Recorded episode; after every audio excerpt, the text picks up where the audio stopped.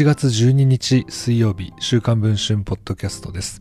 おはようございます。週刊文春電子版コンテンツディレクターの村井源です。この番組は週刊文春電子版に掲載された記事をもとに毎回一つ今知りたいスクープ情報をお届けしていきます。さて今回は2022年の秋篠宮家に関する話題をお届けしていきたいと思います。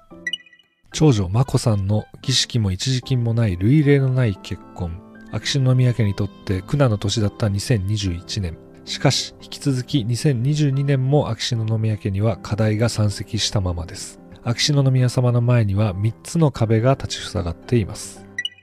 1つ目の壁が今年2月に予定されている眞子さんの夫である小室圭さんの司法試験です。そもそも眞子さんと小室圭さんが結婚できたのは、小室さんがニューヨーク州の弁護士になれば、一時金はなくとも生活基盤は安定するという期待があったためです。しかし、蓋を開けてみると小室圭さんは不合格。秋篠宮様はこの結果に大いに不満をお持ちだと言います。小室さんが再トライする2月の試験は7月の試験よりも合格率が低いことで知られます。現地のジャーナリストによると、ここ10年間の7月試験の合格率は60%から80%台ですが、2月試験になると30%から50%台にまで下がるそうです。さらに、現地のジャーナリストによると、ニューヨークの一般的な法律事務所では、2度目の試験に落ちれば解雇される可能性が高いとのことです。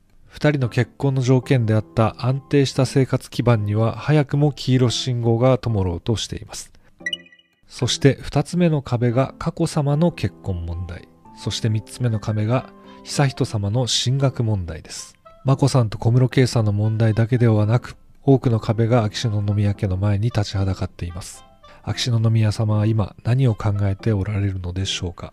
注目される佳子さまの結婚問題や悠仁さまの進学問題、そして秋篠宮家が抱える様々な課題について商法した記事は週刊文春電子版で読むことができます。